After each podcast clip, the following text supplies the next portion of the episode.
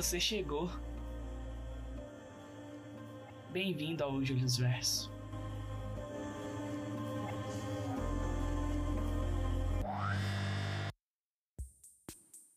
Olá pessoas, eu sou Julius Vieira e esse é o Julius Verso. Bora bater um papo? E hoje o portal do Julius Verso se abre numa mesa de conversa, porque hoje eu vou apresentar para vocês uma escritora para vocês colocarem na sua lista de leitura. Então, ajusta aí o volume que hoje o papo vai ser incrível. Hoje o portal do Julius Verso se expande para receber a nossa convidada nesse novo quadro que eu vou trazer aqui, que é o apresentando, esse nome super criativo, que é aquele momento que eu quero trazer um escritor que eu já li, ou que às vezes é, faz tempo que eu li o livro e eu não lembro direito da história para poder gravar um podcast sobre o livro, ou então algum escritor que eu gosto muito e quero trazer ele para falar sobre o próprio livro. E hoje, nesse, nessa estreia do Apresentando, eu trago para vocês a escritora de Dakota, que a gente falou aqui no podcast, Vivian Vilauba né? Vivian se apresenta, dá os seus, Oi, gaba dá os seus gabaritos, fala de onde você veio, o que que tu faz a vida. Meu nome é Vivian Vilauba, eu tenho dois livros publicados, o da Cotinha, que é uma distopia em apocalipse zumbi. Eu também tenho o Esquadrão X, que foi o meu primeiro livro publicado, que é uma distopia de invasão alienígena. Tô aqui para falar com a Vivian sobre a escrita dela e sobre a carreira dela. Sei lá, gente, eu não planejei. Vocês sabem que eu não planejo. Mas a gente vai conversar com a Vivian. É isso que importa. Vamos de improviso. Vamos de improviso. Pra começar, você, aquele, aquela pergunta básica que todo escritor ouve. Como começou essa vontade de escrever? De onde que veio? Se quiser começar falando também da Vivian leitora, né? E como foi essa transição aí para começar a escrever, quando surgiu, fica à vontade. Isso acontecia com livro e filme também.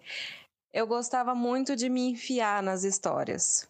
Tem uma versão de, de Harry Potter na minha cabeça em que eu estou enfiada e a história faz perfeitamente sentido. Eu, eu forcei a me enfiar. Senhor dos Anéis, eu tô lá, participação especial.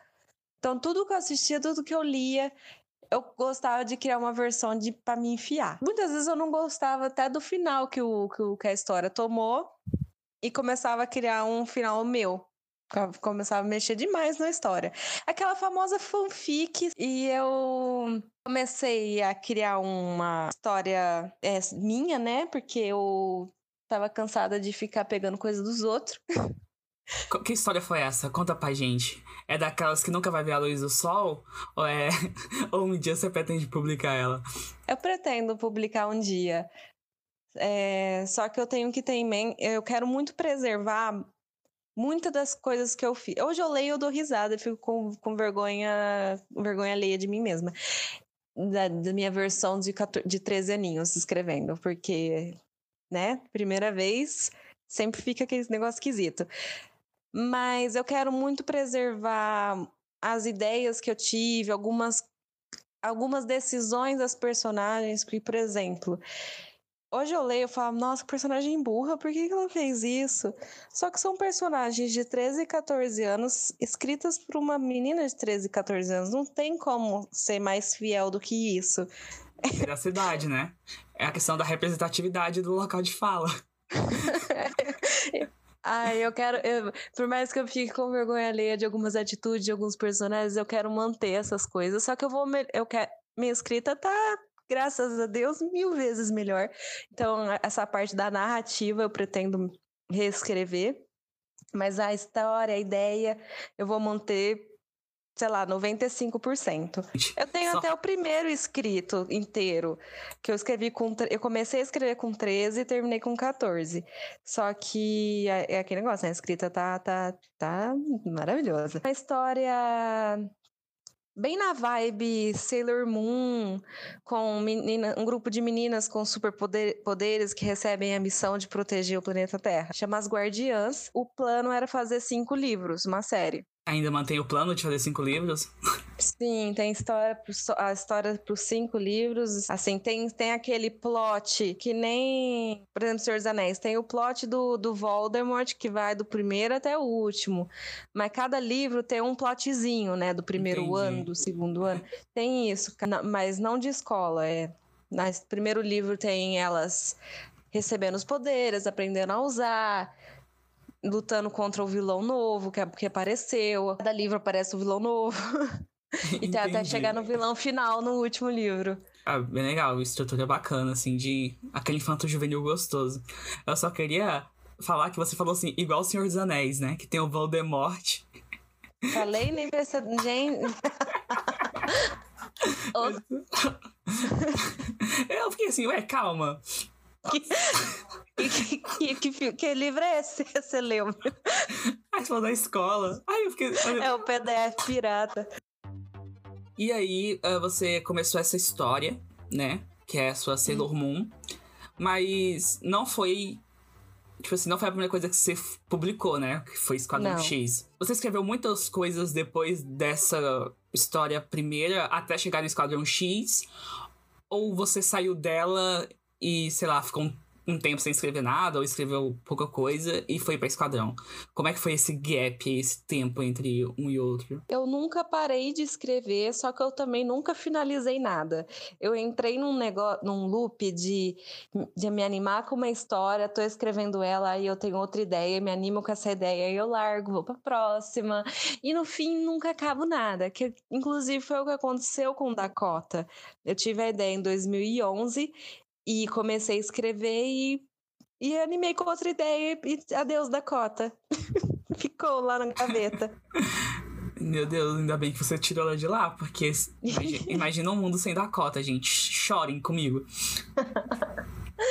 eu tenho muitas. Eu quero escrever essa, essa, essa parte das Guardiãs.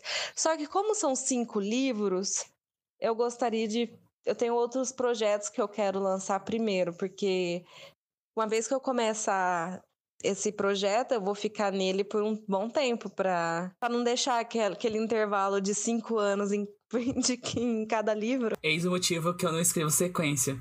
Meus livros é tudo único, acabou, acabou, entendeu? Mas os leitores também pedem continuação? Três desejos mais. Eles, eles questionam mais, assim.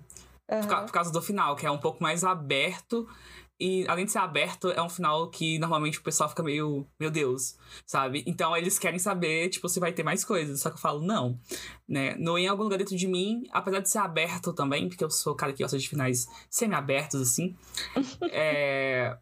É quase um regime, né? um semi-aberto. E criticou o meu de Dakota. não, eu não critiquei. Até, depois que você soube que tem uma continuação, Exatamente. você ficou mais calminho. Eu fiquei mais calmo, é, admito.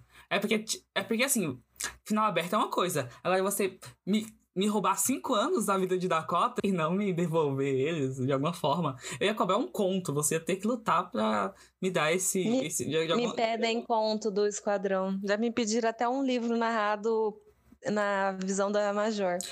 Eu quero. Eu não tinha pedido até hoje, mas se quiser, eu tô aqui, entendeu?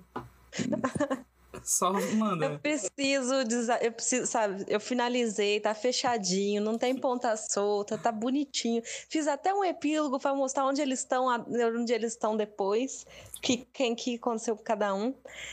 E eu, eu preciso desapegar, né? Preciso ir para outros projetos. Não, é verdade, é verdade. É, eu falo brincando assim, mas eu super entendo essa coisa. Tipo, quando você termina um livro, cara, a última coisa que você quer é voltar pra aquele universo por um bom tempo, assim.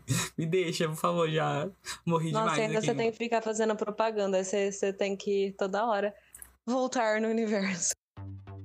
Mas, é, como você falou, né? É que não, não parou de escrever, mas não terminava nada. Como uhum. foi que chegou em Esquadrão X, assim? como foi que você surgiu a ideia, quando você começou a escrever, como foi terminar ele depois de tanto tempo sem finalizar coisas, como que ele nasceu. E dá uma sinopsezinha aí de novo pro pessoal, que eu vou deixar link pro pessoal comprar. Então já vende ele também.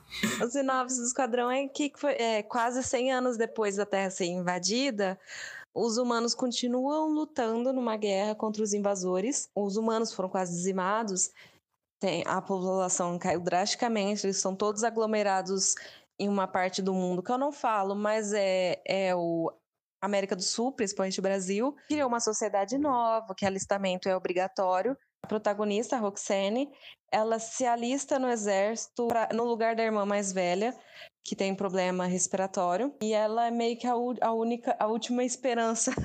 ela tem que ficar viva para as irmãs não, não terem que assumir, porque se, uma, se um dos irmãos morrem, o outro tem que ir no lugar, porque então precisam de soldados, né? É uma guerra não é tipo ou luta ou todo, ou aceita que todo mundo perdeu, né? E, a, e aí o livro vai contando a história da Roxanne, a evolução dela, dos amigos que ela faz com o Esquadrão X, que o Esquadrão X é maravilhoso, cada integrante, meu nene, meus nenês. Sim, concordo. Amo todos. Aí, e, e aos poucos vai, vai se encaminhando pro, pro eventual é, né? Eventual é. Fugiu a palavra. Inevitável. Fim. e como foi que surgiu a ideia? Como foi que você começou a escrever? Pra eu não fugir do meu personagem, né? Eu estava trabalhando em um livrinho, em uma história, e de repente eu tive a ideia do esquadrão e me animou mais, eu passei na frente. que basicamente era o que eu estava fazendo há 15 anos. Isso é que ano, assim? 2015. 2015 foi quando eu comecei a escrever. Foi julho, eu acho, 2015, quando eu comecei a escrever. Eu estava escrevendo A Criatura, que é o meu projeto atual, que eu voltei para ele. E na criatura se, se passa em uma história do planeta que os, que os humanos foram colonizar. E eles começaram a enviar tanta informação através do universo, tanto, chamaram atenção, né? E foram invadidos. Na, na época, quando estava escrevendo a criatura, eu, a minha ideia era que os humanos com, termina, é, cortaram contato com o planeta do nada, eles ficaram, tipo, a Deus dará. Comecei a pensar por que, que os humanos cortaram. Será que foi maldade? Que não queriam mais gastar dinheiro? Ou será que alguma coisa aconteceu? Aí eu comecei a pensar nisso. E eu comecei a pensar que eles foram invadidos, eu comecei a pensar na invasão, e come... de repente surgiu a ideia do esquadrão. E eu me animei tanto, só que eu falei, Vivian, se você for mudar, vai ser esse. Você vai publicar esse. Porque eu já sabia que minha escrita estava num ponto que eu estava satisfeita, que eu já não tinha mais vergonha de mostrar o que eu tinha escrito. É um bom ponto. Só que eu não terminava nada, né? para publicar um livro, você tem que ter um livro, né? Ok. E uma coisa que foi um divisor de águas foi o NaNoWriMo, que é a maratona de escritores, que eu participei naquele ano. Ah, e deu certo, sim. eu participei e consegui. Me animou muito. Eu peguei aquele, aquele, aquele engate. Eu tô, tá, tá me faltando vocabulário aqui. Pegou o ritmo, né? Assim, foi no embalo. Isso. Me deu aquele modo turbo, escrevi 50 mil palavras em um mês, que é basicamente. Tipo, meu livro tem 90 mil palavras, eu escrevi 50 mil em um mês. Metade, cara, do livro num mês. Eu terminei, eu ainda fiquei mais. Eu fiquei, terminei. Eu, ele inteiro eu escrevi em seis meses e fiquei mais quatro revisando, né? Porque deu aquele medo ali de. Tá, acabei, mas vamos deixar ele perfeito. Mas, né, chegou num ponto que eu falei, Vivian, até abril você vai terminar. Você tem até esse dia para enviar, para registrar e começar a enviar para as editoras. E foi, eu revisei até essa data limite que eu me coloquei e, e deu certo. E aí, como foi lançar o primeiro livro? Nossa, foi um mix de de felicidade, desespero, porque é realização de um sonho, né? O primeiro livro, tô publicando, só que é aquele medo de não sei o que eu tô fazendo, será que eu tô tomando as melhores decisões? É... Aí você vai vendo quem te ajuda, quem, quem finge que te ajuda, quem te ignora. Eu construí minha família literária, né? No caso, meu best Julius, conheci Ai, meu gente. best Julius. Emocionado, emocionado. E é, é, que complementou a experiência, né? É diferente quando você publica um livro sozinho e você tá ali na solidão do universo, é você contra todos. Conheci lá o pessoal da editora e deu, deu aqui, faz aquele quentinho, né? Tem uma famíliazinha. Sim. Entende é... os perrengues que você tá passando. Sim, pra reclamar de noite. dos perrengues. Não, é, pra quem não sabe, assim, eu e a Vivian, a gente publicou o primeiro livro basicamente juntos, assim, no mesmo ano. É, E aí eu tô tranquilo, vivendo a minha vida solitária de escritor recluso, né? Eremita, assim. e de repente eu recebo a mensagem: Oi, comprei o seu livro na pré-venda. Aí eu pensei, foi a primeira pessoa fora do meu ciclo que me falou isso. Falei, se eu não virar amigo dessa pessoa, eu sou louco. Eu sou maluco de não ficar amigo dessa pessoa, entendeu? se, eu, se a pessoa não virar uh, um dos meus melhores amigos de hoje pra frente, não, eu sou maluco, entendeu? E, e, aí, gente, e, vocês querendo ser amigo de algum escritor, tá aí, compra o livro dele na pré-venda. Atualmente, muito, muito, muito leitor que compra livro meu e vem falar comigo depois, eu fico batendo altos papos com eles, assim, depois de, sim, de outras coisas, porque, assim, eu, eu sou facilmente comprado. Eu não... não precisa de muito. É... Às vezes eu me sinto meio carente, meio tipo, meio, tipo labrador. A pessoa fala, ai, teu livro chegou, comprei seu livro. Ai, me, quando você começar a ler, me fala, vem aqui me contar, sim, vem conversar sim. comigo. Vem me falar o que você tá achando. Por favor, fala pra mim o que você tá achando. Ai, bater na porta da pessoa. Tá em que parte? Mas que partes que você tá? Mas o que, que você achou de tal coisa? O que você achou da decisão né, que o personagem fez? O que você achou daquela piadinha? Sim. Não, eu acho engraçado, porque assim. Quando a pessoa fala assim, não, você gostei muito do seu livro, achei, achei, sei lá, engraçado. Aí eu fico, caraca, eu vou ter que ler meu livro inteiro de novo pra ver quais partes são piadas e pra, pra tentar teorizar qual parte ela achou engraçado. Mas quando a pessoa fala, gostei. Aí eu falo, tá, disserte sobre. Olha só, só 15 a 20 linhas. Justifique sua resposta. E... e pior, às vezes a pessoa me, me cola um, um quote do meu livro. Nossa, adorei essa parte. Aí eu olhei e eu falo, isso tá no meu livro? Fui eu que escrevi. Quando é uma parte que você nem gosta tanto. Já aconteceu com você? A pessoa fala. Famoso, tem parte melhor, mas você, você, chegou na parte, você prestou atenção em tal parte? Não. uma frase ali tão mais profunda. Sim, às vezes eu fico pensando, caraca, é, essa parte vai ser legal, vai ser muito boa, cara, a pessoa vai pirar. E aí a pessoa tá falando de outra parte que eu fico assim, eu nem gostei tanto de escrever essa. Por que, que você tá gostando dela? É engraçado que eu me dediquei mais, por favor. É engraçado as diferentes formas que a gente afeta o leitor, porque são leitores com diferentes cargas emocionais, diferentes experiências, traumas, etc.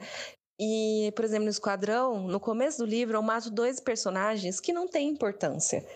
Porque a morte deles foi, foi tipo um, um gatilho para personagem prestar atenção. Ó, fique esperta. Foi só para isso que eu matei esses personagens. Não tem importância para quem, Vivian. Entendeu? É, assim, eles, é, eles, não tiveram tempo de serem importantes, de se apegar. Só que aí um leitor me mandou um vídeo chorando. Eu falei, Vivian, por que você fez isso? Por que você matou Eu tô achando que você. Eu tô achando que você não, não sabe medir timing. Porque se alguém ligou chorando, eu acho que a gente teve tempo suficiente. Porque, gente, mas teve três páginas dos personagens só. A gente se apega, ué. Aí o pessoal tá achando que foi eu que liguei, né? não, gente. Eu fiquei achando muito engraçado. Falei, nossa, às vezes você acha que né, você não dá importância pra um negócio, como que afeta diferente. Sim, é, é igual eu costumo falar, assim, né? Porque sempre tem aquela piadinha, né? Ah, escritor matando o personagem, será que ele chora ou não? Não sei o quê. Eu costumo falar que eu não choro. Eu, na verdade, eu sinto nada.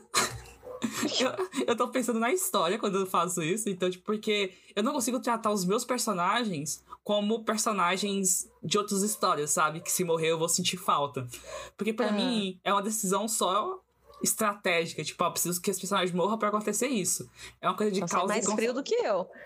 Eu não, eu, não, eu, não, eu não sinto, assim, porque normalmente quando o personagem eu concebo ele, concebo, é uma palavra estranha, mas quando eu tenho a concepção do personagem. É concebo.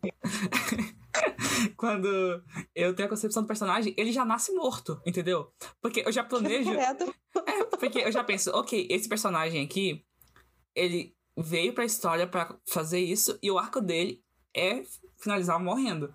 Então, não, tem, não é aquela decisão que eu tô de boa e de repente, e se eu matasse fulano? Nunca é assim, sabe? Pra mim, pelo menos. O personagem já vem com, esse, com essa sina. Então, desde que eu comecei a história, eu já sei que ele vai. Então eu não, tô, eu, não, eu não fico muito assim, tipo, meu Deus, que dó. Porque eu já pensei nele e falei, é, amigo, infelizmente foi você que eu escolhi. O que, que eu posso fazer? Então, quando, assim, eu, eu, o pessoal vem reclamar e tal, eu fico, ah, gente, o que, que eu posso fazer? Acontece. Meu, meu primeiro livro é Guerra. O segundo é Zumbi. Pessoas precisam morrer nesse contexto.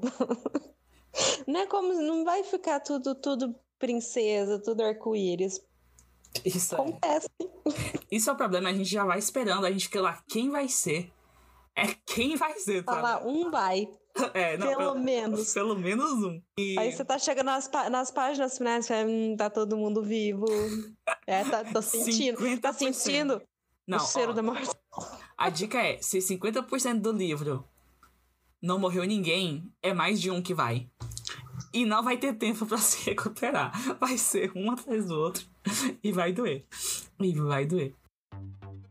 Uma coisa que eu gosto muito Principalmente no Esquadrão, porque Dakota tem. É a Dakota e a Taylor, né? As, prota as protagonistas. Mas no Esquadrão são cinco elementos.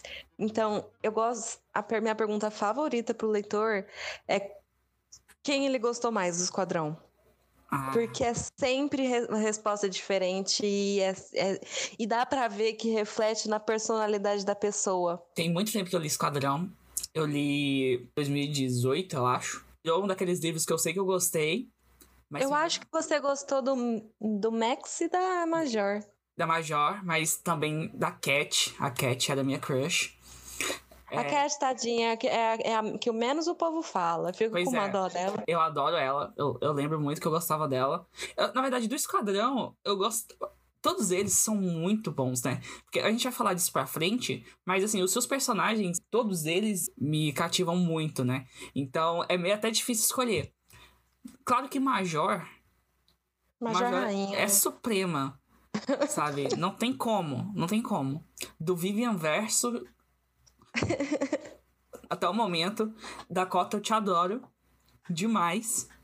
Taylor, você é incrível outros personagens do esquadrão, vocês são legais. Mas cara, vocês, vocês não são a Major, entendeu? Vocês não são a Major. E falando. Major também é favorita. Falando, olha aí, tá vendo? É, eu senti, senti aqui. A gente vê o zelo, sabe? Mas aqui, é, e aí de esquadrão pro Dakota foram quatro anos, né? de publicação? É, é que, na verdade, era para ser só dois. É. Mas aí veio uma pandemia. Veio uma pandemia. O livro estava pronto, estava com capa. Eu recebi minha capa em fevereiro de 2020. Nossa. Mas cara. aí veio a pandemia e eu tive que dar uma segurada. Só que eu não aguentei segurar mais e lancei ano passado. Falei, ah, vai, vai sem evento mesmo. Vamos que vamos, que eu não aguento mais segurar esse livro. E como foi aí voltar, né? Você falou que Dakota você começou em 2011. Como foi voltar para Dakota e como foi publicar ele já depois de ter um primeiro livro, depois de ter sentido mais ou menos como foi a recepção de um público que você conseguiu, né? Então, como foi essa, essas expectativas aí e processos desse segundo livro, assim? Quando eu, eu tive que escolher um, qual seria a minha próxima história. Eu queria que fosse a Criatura, que é a história que se passa no mesmo universo do Esquadrão X, só que uma história não depende da outra. Mas não estava indo, não estava fluindo. Algum concurso... Ah, o concurso da Dark, da Dark Side lançou o concurso. Aí eu tenho uma história de anjos e demônios. Eu pensei, ah, é a temática da Dark Side. Essa história eu, eu comecei a escrever em 2009, eu comecei a escrever ela. Acho que eu tinha 16, 17 anos. Até que tava indo, até que tava fluindo, só que eu não ia conseguir terminar um livro inteiro naquele tempo, porque quando lança um concurso é naquele de supetão, é tipo mês que vem, tá, gente? E você, ou você tá com a isso. pronta. Eu odeio isso. Nossa, gente, me dá um concurso assim, me avisa um ano de antecedência. Aham. Uhum. Faz fixo. Ó, todo, todo mês de março vai ter concurso, gente. Sim. Aí você já prepara por março do ano que vem. É, exatamente. Aí eu acabei desistindo, aí deu aquela, não sei o que eu faço, não sei o que eu vou. Aí eu tava olhando, porque eu tenho um, eu tenho um drive com todas as minhas histórias que eu comecei a escrever no computador, porque eu também tenho algumas que eu comecei a escrever à mão. Aí eu tava olhando aquela pasta chamada Dakota, que o livro nem tinha nome. O li a, a pasta era o nome da personagem. Só que é que nem a Major. A Major não tinha nome. Eu fiquei chamando tanto, tanto ela de Major que virou o nome dela. Foi o que aconteceu com Dakota. A pasta chamava Dakota e eu fiquei tanto tempo olhando aquela pasta que não, não tinha outro nome pro, pro livro. virou Dakota. E aí eu peguei para escrever e foi, e foi fluindo, foi fluindo, e mesma coisa que foi. Peguei aquela, aquele embalo, em seis meses eu escrevi o, da, o Dakota. Só que a revisão já demorou quase um ano, porque eu queria muito lançar o Dakota na Bienal de 2019. E eu corri para terminar a tempo. E até consegui. Só que eu fiquei com aquela sensação de que eu corri no final. Hum. E ficou meio corrido, aí eu não estava satisfeita, eu acabei desistindo de lançar, mas fui, fui na Bienal. Só que essa sensação de ter fracassado, né, de não ter dado, deu aquela baqueada no psicológico. Eu só precisava consertar o final, o resto do livro estava prontinho. E demorei nove meses para consertar o final, só. Foi um só parto, isso. né? Só um parto. O que me animou foi que ia até a feira do livro da minha cidade e eu ia conseguir lançar o livro lá, no evento. Então, eu, eu consegui, me animei, corrigi, mandei para editora, foi para confecção de capa, saiu a capa, deu certo e, e deu, veio a pandemia, não teve evento, não teve nada. Ai, a tristeza, gente. Essa pandemia... Acabei lançando mesmo, sem evento. E eu senti, eu senti que o evento fez falta, porque eu vendi muito livro na, pré, na no evento de lançamento. Tanto parente que foi lá me, dar, me ver e acabou comprando, quanto de gente que viu, viu, viu o que, que é essa aglomeração? Deixa eu ver o que está acontecendo. Opa, a gente da cidade lança o livro. Olha só. Vamos dar apoio, né? Não é todo mundo que faz, mas umas cinco pessoas ali de... cinco acabam fazendo. Já é best-seller para mim. Eu vendi acho que 25 na, no lançamento, no evento. É, é, assim, gente, pra quem olha de fora, pensa, ok, 25 livros. Mas, cara, vender 25 livros no é muito. é muito, tá? É, entenda. Entenda a situação do, do, do, autor brasileiro. 25 livros. é muito. Caca Fui rir e chorei. Fui rir e chorei. É... E, e também eu reparei na muda. Eu não sei se foi por causa da falta de lançamento, que né, o lançamento veio o pessoal da minha cidade. Eu senti que eu, no fim, assim, o saldo na, da, da pré-venda, eu vendi o mesmo tanto de Dakota que eu vendi o Esquadrão. No saldo, uhum. assim, em geral. Mas na hora que você vai analisar esses números, no Esquadrão, eu vendi só para parente, amigo. Uhum. E em Dakota, nem metade desse povo comprou de novo. O, é, o número se manteve do pessoal que, que leu do Esquadrão e gostou e quis comprar de novo, ou até gente que já me acompanhava, mas viu que eu escrevi um negócio de zumbi e falou: Nossa, pera, essa temática eu gosto, aí comprou. Uhum. Então era mais gente desconhecida. É, é interessante isso, né? Porque às vezes, tipo, quando é nosso primeiro livro, é, é, assim, eu, tive, eu sempre tive muita sorte com essa questão de apoio de família e até mesmo a família expandida, assim, sabe? Sem ser o pessoal mais próximo, assim. É, uhum. acaba, acaba vendendo bastante pra eles. Mas é engraçado, porque eu fico com a impressão que no primeiro livro, o pessoal, tipo assim, caraca, é o primeiro livro, meu Deus, é um livro, tem essa, toda essa mística, né, e tal. O, é, é, fulano escreveu um livro, nossa, ele é escritor. Aí no segundo é tipo, de novo? Você não vai parar, mas não, já foi, ó, já deu, ó. É, plan é, é, plante uma árvore, escreva um livro. é um livro só, entendeu? É uma árvore só e um livro só. E você sabe por que é essa lógica, né? É porque você vai usar a árvore que você plantou para fazer o papel pra imprimir um livro. Se e você... o filho tá. E o filho? O Falei a história pro filho. O filho é pra você ter. É, pra ele vender os direitos da adaptação quando você morrer. É. é pra isso que serve. Pra administrar a sua, a sua obra. Mas. Eu também não sei, eu não sei também quanto a pandemia refletiu, né, nas vendas, porque uhum. não foi fácil para ninguém, muita gente perdeu emprego. Aí livro acaba sendo um luxo, né, quando você pensa que tem que comprar comida. É verdade, isso, isso é.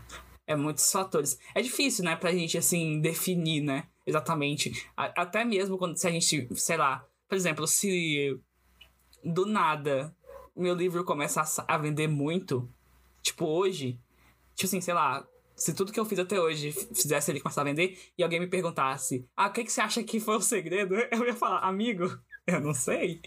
Então, tipo, é muito difícil pra gente pontuar, até mesmo, tipo, sem ser. Sabe, pra você dizer o que, que deu certo, o que, que não deu, é meio complicado, assim, de, de falar, né? Eu sei muita coisa que não deu certo. É, que não deu certo é muito fácil. que não deu certo é muito fácil. Mas assim, no caso da Dakota, ele é uma história um pouco mais adulta, né? Ela. Uhum. Se, sei lá, se Esquadrão é um mais 14, Dakota é um mais 16? É, acho que sim. E como é que foi transicionar nesses. Nesse, nesse, nessa, nesse estilo mesmo, né? Porque pensar.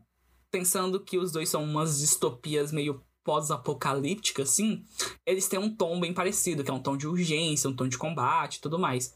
Só que, enquanto o Esquadrão ele é focado em um personagem, né, é, aprendendo, né, para lutar, no caso de Dakota, a gente já pega uma personagem praticamente pronta nesse quesito de luta e combate, e o livro tem muito mais ação, muito menos é, processo de arco de desenvolvimento dela como uma guerreira, né? Que é o que acontece em Esquadrão. E mas é, é outros dilemas que surgem, né? Dilemas que geram uhum. mais pelo contexto. Como eu falei pra Vivian, né? Foi engraçado quando eu vi o primeiro palavrão assim.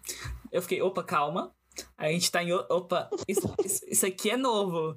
Isso aqui. isso aqui é diferente, né? É, então, como é que foi para você, assim? Foi, foi mais como tô soltando as minhas rédeas? Ou foi, vou forçar um pouquinho aqui porque a história pede isso, sabe? O pior é que eu, eu acho que foi natural. O livro da Cota tem um, tem um tomzinho um pouco mais sombrio, tanto que Esquadrão vira e mexe tem piadinha, tem o Max que vive, vive falando besteira. Dakota já não tem isso. Dakota eu acho que deve ter umas cinco piadas no livro inteiro. Porque é isso, você tá num lugar que, que a qualquer instante, ou uma pessoa ou um zumbi pode tá, te atacar. É, é como mesmo eu imagino que seja viver no apocalipse. Você tá sempre em alerta e tenso, então o negócio vai ficando sombrio, as pessoas não, vão, não tão mais com humor. É tipo a pandemia. Olha o tanto de, gente mal-humorada que tem agora. Gente traumatizada. E Sim. não foi nem, é nem uma pandemia de zumbi, né? Pois é, não foi nem de zumbi. Imagina o estresse que seria, né? Com zumbi sem máscara na rua. Isso. Aquele trauma, todo mundo com, com trauma, né? Praticamente todo mundo viu alguém morrer, né? A Dakota ela passa por uns dilemas de que por ela ter o vírus zumbi vivendo dentro dela, ela fica naquele dilema de até onde eu ainda sou humana e tanto na questão física quanto na questão por dentro, porque ela foi se, ela foi ficando reclusa, foi suspeitando de tudo e todos, não me rele, não me toque, não chegue perto de mim. Aí ela vai, vai se perguntando, será que eu perdi totalmente minha humanidade? Será que eu ainda sou, tipo, tanto que uma, uma das partes que, eu, que foi uma das partes mais difíceis de eu escrever foi ela ela vulnerável, ela começando a agir que nem como se fosse uma adolescente. E porque foi foi meio, foi meio assim, é ver, vergonha, né? Porque ela tava se sentindo vergonha dela mesma. Aí eu acabo sentindo, né, o que o personagem tá sentindo junto. Assim, é, é um lado da personagem é que a gente não vê tanto assim durante o livro, mas quando a gente vê, a gente fica assim, é isso, você merece, vai lá. Aí ela se reclui de novo, eu fico, pô, mulher. Te ajuda, deixa eu te ajudar. Não, mas vou dizer que quando ela, quando ela também abraça o outro lado dela, o livro fica, meu Deus, fica muito bom. Quando ela decide soltar os cachorros também, gente, nossa senhora. Perfeito. A evolução do personagem. Falando em personagem, eles são eu costumo dizer e falar que só a melhor parte dos seus livros, assim, os personagens, eles realmente são, são muito cativantes, eles prendem você, uh, a história, sabe? Porque às vezes a história, ela, tipo, tá interessante, mas não, você não tá se preocupado exatamente com os eventos em si, tá preocupado com o destino daquele personagem sabe? É, então você tá, você tá querendo saber, ok, vamos ver se a Vivi não machuca meus bebezinhos na próxima página. e aí você fica preocupado e fica lendo. O é protagonista isso. foi feito para sofrer. Abraçar o meu lado leitor e falar que você pare. Se eu tivesse como escritor aqui, eu ia te, de, eu te defender, mas como eu tô, eu tô como leitor, você sossegue seu facho, entendeu? e cuide das minhas crianças direito. Senão eu vou tomar a guarda deles pra mim. Mas assim, é, qual que é o seu modo de criar personagem, assim? Porque é, realmente eles são muito bons. É, eu conversei com a Daiane, né, sobre Dakota, e nós dois chegamos ao consenso que uma das melhores coisas do livro é a amizade e a relação entre Dakota e a Taylor, né? E, uhum. e as uhum. duas são personagens muito bem construídas, com arcos muito bem definidos, assim. E isso não, isso não é fácil. Não é fácil fazer isso, porque pelo menos para mim, é, não é o caso dos seus livros, né? Mas, por exemplo, eu consigo ler uma história fraca com personagens legais, mas não consigo ler uma história legal com personagens fracos. Me incomoda não. mais. Então, tipo, me incomoda muito mais. Porque você não se importa com o personagem, você não quer torcer por ele. Exatamente. Então, assim, não é uma coisa fácil de se fazer. Então, como eu tô aqui pra roubar, né, os, suas, suas manhas e suas estratégias. já, já pega o caderninho pra tá anotando aqui. Como é que você cria esses personagens, assim? Como você. Por exemplo, eu lembro um momento muito, muito marcante para mim, na sua escrita, assim, que foi quando eu pensei, ok, essa, agora, se eu já tava amando aqui, nesse ponto, essa mulher me ganhou para sempre. Vai se tornar uma das minhas autoras favoritas da vida, assim. E eu já te falei isso, né? Que você é uma das minhas escritoras, assim, favoritas de todas, assim. É, tá no, no, nos pódios da vida. E eu lembro. e eu lembro que foi. Eu tava lendo Esquadrão. E é bem no finalzinho. E aí, eu não vou dar o um spoiler. Mas é na cena que tem a Roxy e a, e a Major. Aí a Roxy ajuda a Major. Só que depois que ela ajuda, ela tem uma reação na história. E é só isso uhum. que eu vou uhum. falar. Cara, quando ela teve aquela, aquela reação, eu fiquei, ei, ei, isso aqui eu é diferente. Eu vou te falar o que, que me inspirou essa cena. Porque... Eu sempre fiquei muito inconformada com protagonista com síndrome de herói. Aquele herói que se sacrifica sem pensar duas vezes, que que não me importa, não me importa se eu morrer, pelo bem, vou proteger, vou, estou salvando o mundo, é pelo bem maior e faz, faz o que for, sabe? Não, não dá nem um cagacinho, sabe? Não dá nem um, um medinho assim de morrer, moço. E eu fica, eu sempre odiei isso, sabe? É, não é real. Bombeiro. Sim. Bombeiro que vai lá se meter no incêndio e não pensa, ai que legal, olha as chamas. não. Olha que bacana, eu sou fodão, tô entrando aqui no meio do, do prédio desmoronando. Olha que legal. Não... Aí eu, eu fiquei assim, eu falei, não, minha protagonista, ela vai salvar todo mundo? Vai. Mas ela vai ficar com, perdão, mas cu na mão e vai... Vai até meio que meio se arrepender, ficar em crise. O que, que eu faço? Meu Deus, por que, que eu fiz isso? Jesus, eu poderia estar viva, poderia estar com mamãe, eu poderia estar no colinho de mamãe. Mas não, tô aqui. Cara, isso pra mim foi, assim, muito marcante, porque tanto que eu falei, tem muito tempo que eu li o livro, mas eu lembro muito claramente dessa cena e lembro de eu ficar muito reflexivo, assim, porque, caraca, velho, é verdade, né? O cagaço bate. Só que em livro a gente não tá acostumado a ver, né? O cagaço, ah. o cagaço bater. Então, quando eu vi o cagaço bater, eu fiquei, ok, isso aqui é diferente, isso aqui é uma preocupação. Eu acho que eu até mencionei isso para você na época que eu li, não, não lembro direito, mas acho que eu cheguei a comentar com você. Foi assim, um momento no livro que eu fiquei, ok. Além também do que treinamento da Roxy durante o livro também, é muito claro você perceber a evolução. Porque uma coisa que eu tenho um pouco de preguiça em livro, principalmente que é infanto juvenil, e que talvez eu tenha feito isso até no meu primeiro livro também. mas é, é, é autocrítica aqui, que é tipo, beleza. O personagem ele tem que chegar em um ponto de treinamento de habilidades para que a história funcione. Uhum.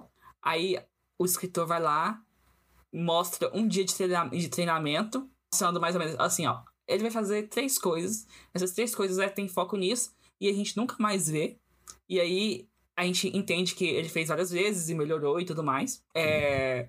Só que no seu caso, eu diria que uns 40% do livro é o treinamento. E você acompanha isso e você vê as dificuldades, você vê no que, que eles são bons, você vê no que, que eles são ruins, né? No caso do Esquadrão X, no geral. Uhum. Quando eles vão pra primeira missão, você pensa, eles não estão prontos, não deixa, sabe? não, Meus bebês. Não. Alguém vai morrer. Nossa, a primeira missão deles, meu Deus, que nervoso. Mas, mas é isso, assim. Então, é uma preocupação muito, muito legal com os personagens, assim. E que faz a história andar e não fica chato, sabe? É, ao mesmo tempo que a história tá andando, a gente tá se aprofundando nos personagens e nas habilidades. E, então, assim, é uma coisa que eu gosto muito da sua escrita. Me inspirou muito, inclusive, para tentar fazer. é. Porque é uma coisa que é diferente, sabe? Não é qualquer escritor que cria personagens tão legais assim. É, então fica aí a babação de ovo, como eu falei, que é o objetivo. É que eu acho que uma coisa muito importante é pensar nos personagens como pessoas de verdade. Porque tem muito. Que às vezes os personagens tomam umas, umas decisões. Você fala, por quê, meu anjo? Senta aqui, vamos conversar aconteceu? Por quê? Quem, quem te feriu? Eu tava assistindo Godzilla outro dia. E o, o, o, o primeiro do recente. e o personagem é soldado, ex-soldado, né? Tava voltando para casa, acabou de voltar para casa, ficou um dia com a esposa e com o filho. Tem esposa e filho que ele ama muito. Foi buscar o pai na outra cidade. Aí, beleza. Acontece várias coisas. Também não vou dar tanto spoiler assim do filme. Ah, que o, que o, que o Godzilla tá vindo. Fica mais um pouco aqui. Fico. Beleza. Agora vai, Peraí, vai voltar pra, volta pra cá. Pega só minha carteira aqui. enquanto o Godzilla tá vindo. Aí, tipo, vai, volta pra, vai, você vai voltar pra casa agora. Tá, tô voltando. Puxa, a gente precisa de gente pra lutar contra o Godzilla. Eu vou, moço. Falo, teu filho? Tá, tá esposa ali, moço? Beleza, foi lutar. Ah, a gente precisa de alguém que se sacrifique, que vá numa missão que não tem volta. Eu vou. Mas, moço, ele nem, ele nem hesita. tá, tá, filha, tá, filha, tua esposa, teu filho se esperando ali na cidade. Eu vou ser se, se, se voluntariando pra uma, pra uma missão que não tem volta. Assim, é, pelo menos. Todo mundo muito obstinado, né? Muito... Pelo menos fica em crise um pouquinho, sabe? Matou alguém que, e a personagem, o personagem nunca matou alguém. Dá, vomita um pouquinho, sabe? Fica, um, fica em crise, dá uma crise de, de ansiedade ali, sabe? Isso, isso, isso... de matar o personagem. O primeiro livro que eu falei aqui no podcast, chamado Uma História de Primavera, é uma fantasia e tal. E tem uma cena bem assim, eu até comentei, que a personagem ela nunca tinha matado ninguém. E aí ela, ela mata, e ela tá tipo numa guerra, sabe? É medieval, então ela tá tipo batalhando e tal. E ela mata a primeira uhum. pessoa. E aí ela começa a contar todos o, o que ela vai matando, né? Tipo, ela mata um porque ela precisa, né? E aí ela vai, no meio da batalha, ela vai matando o outro e ela vai contando. E aí ela para e fala: Poxa, mas eu sou uma assassina desde o primeiro. E isso dói nela, assim, isso pesa pra uhum. ela, né? Então isso é, isso é uma coisa que a gente tem que pensar, né, quando tá criando personagem. Tipo, é. Não banalizar os sentimentos e as atitudes deles, né? Trazer um pouco mais de peso, assim, pra eles sintam também. É, não, às não... vezes é, pode ser muito conveniente o seu personagem fazer tal coisa porque você quer, precisa, mas às vezes não faz sentido não, é, aquela, não é, é uma falha de, de, de personalidade.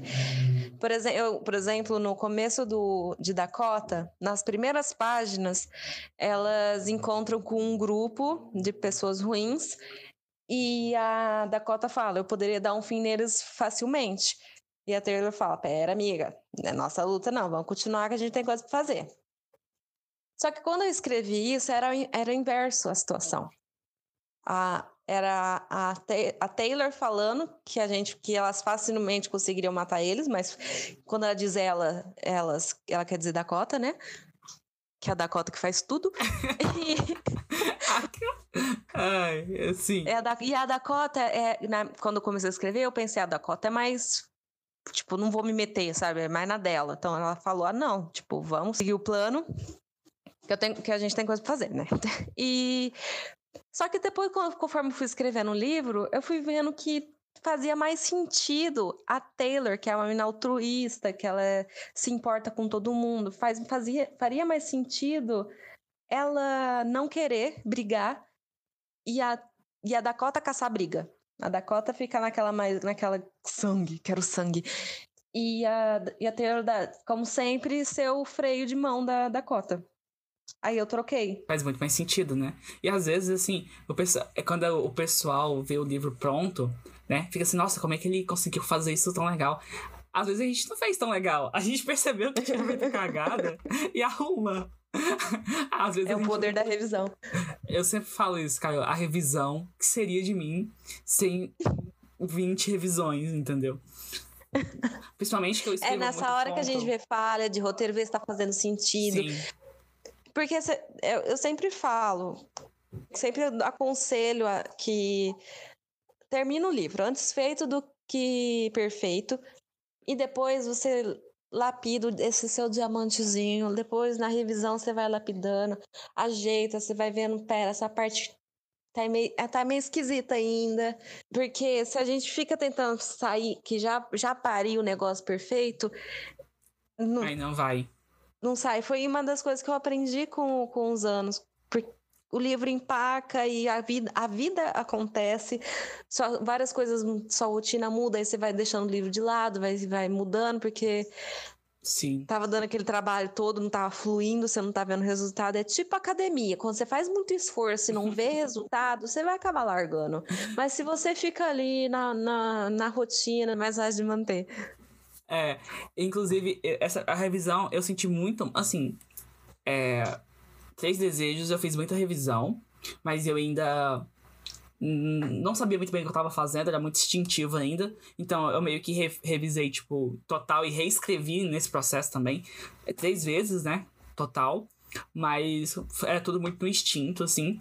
Então, tinha prestado tanta atenção nessa, nessa coisa. Não em algum lugar dentro de mim, ele é um livro mais simples em questão de estrutura. Então, revisar ele foi mais fácil. Até porque ele é um livro bem mais digamos, a narrativa dele é mais simples, né? Ele, é um pouco mais poético, assim, o jeito de escrever, mas a, a narrativa em si, ela não tem tanta, tantos detalhes, tanta construção e tal. Ele é um livro mais light. Mas eu percebi muito isso da revisão nos meus contos, sabe? Porque, cara, eu reviso conto de uma forma que até eu não aguentar mais. E aí, e aí, e meus contos são pequenos, tipo, é oito pá eu tenho um conto de oito páginas, sabe? E o pessoal fala, nossa, mas como você consegue é, passar tanta coisa em oito páginas? Falo, amigo, revisando, você não tem ideia de quantas versões esse conto teve. Meus leitor beta não aguentam, porque eu mando para eles, aí quando eles terminam de ler, tá, no dia seguinte que eles vão me dar retorno, eu já comecei a, re, a, a, a reescrever o conto e, já, e a editar o conto de novo. Então, é, é muito isso, assim, eu faço muita, muita revisão nos contos. E ajuda, assim, é, é outra coisa, é dar água pro vinho. É, é, eu falo que a pessoa que, o, que mais lê o livro é o próprio autor. Sim. E quem não aguenta mais lê também. Você quer complementar mais alguma coisa sobre o personagem? Tem que ter empatia, imaginar ele como uma pessoa real. Não precisa imaginar como a si, né? Uhum. Porque uhum. teu personagem passou por coisas que você não passou. Então faz sentido o seu personagem tomar atitudes diferentes da sua, coisa que Sim. você não faria. Mas tem que pensar que ele tem defeito, tem qualidade, e você não precisa. Se a sua história precisa de um conjunto de habilidades para chegar até o fim, não precisa, não precisa dar todas para o seu protagonista. É para isso que tem os coadjuvantes. Sim. Eles integram, complementam o pacotinho perfeito. E é isso aula de graça para vocês. Vivian, eu acho que eu não tenho mais perguntas para você, mas o papo foi ótimo. E agora. Me chame mais. Eu vou deixar esse espaço aqui para você fazer os seus jabares, uh, falar onde as pessoas te encontram nas internets, uh, convidar o pessoal para ler seus livros, né, mais uma vez. E aí, falar de projetos para o futuro, sei lá, se despede aí. Bom, meu Instagram, ele tá arroba a que escreve, mas também pode ser encontrado por Vivian Vilauba. Eu também tenho um canal no YouTube com dicas de escrita chamada Escreva-me. E atualmente eu estou com, com o projeto da, da Criatura, que é, que é o livro que se passa no mesmo universo que o Esquadrão X, só que eu também tenho já uma trilogia engatada que tá assim, olha, como eu falei no começo, às vezes para não dar uma quebra de personagem, eu largo a criatura e pego a, a trilogia, mas eu estou lutando para não fazer isso. Não faça, por favor. A gente precisa a gente, porque você me falou que só vai escrever, só vai publicar o primeiro da trilogia quando o segundo estiver pronto. Eu não vou Mas você vai ser tempo. meu beta. Ah, tudo bem, tudo bem. Porque se você me deixar esperando, plantado, eu vou na sua casa. Para quem se interessar pelos meus livros, eles podem ser encontrados na Amazon, na loja da editora Pendragon. E também, se quiserem autografado, dá para comprar direto, diretamente comigo, só me mandar mensagem no Instagram. Eu vou deixar o link para tudo aqui, do site da Pendragon, pro Instagram, pro canal. E aí vocês cliquem, gente. Vão lá, dar biscoito pra Vivian, pra, pra, pro pessoal começar a pensar: olha só, vindo o Júlio Verso, é bom, me dá fama. e aí, o que que acontece? Eu pego a fama das pessoas que vieram aqui também. Entendeu? Porque um fazer... ajuda o outro. Exatamente. Então, vão lá dar biscoito pra Vivian, vocês três que me ouvem. É... Mas é isso, Vivian. Foi um prazer, foi muito bom. Antes que o portal se feche, eu tenho alguns recados para dar. Primeiro de tudo, é sempre agradecer você que ouviu até aqui. Muito obrigado por ouvir o podcast, porque ele só faz sentido com você ouvindo. Eu sempre digo isso. Segundo, me segue nas redes sociais pra gente trocar umas ideias sobre o podcast, sobre leituras e a gente trocar também indicações de autores, como eu fiz hoje. Então, me segue lá em juliusverse, com E no final. E também dá uma olhada nos links da descrição do programa, que esses links aí vão te levar tanto para os livros da Vivian, para os meus livros, para as minhas redes sociais, tudo, tudo mastigadinho para você, só chegar, clicar e ser feliz, tá bom? E por último, se você está em alguma plataforma, como por exemplo o Spotify, ouvindo esse programa, deixe uma avaliação lá de cinco estrelas, é o que eu espero, para ajudar o podcast a chegar em mais pessoas e a testar a qualidade desse conteúdo, se você achar que ele vale as suas estrelinhas, né? Mas no mais é isso, pessoas. Muito obrigado mesmo pela companhia. E agora eu me despeço de vocês porque você sabe como é. Eu tenho que voltar pro meu mundo.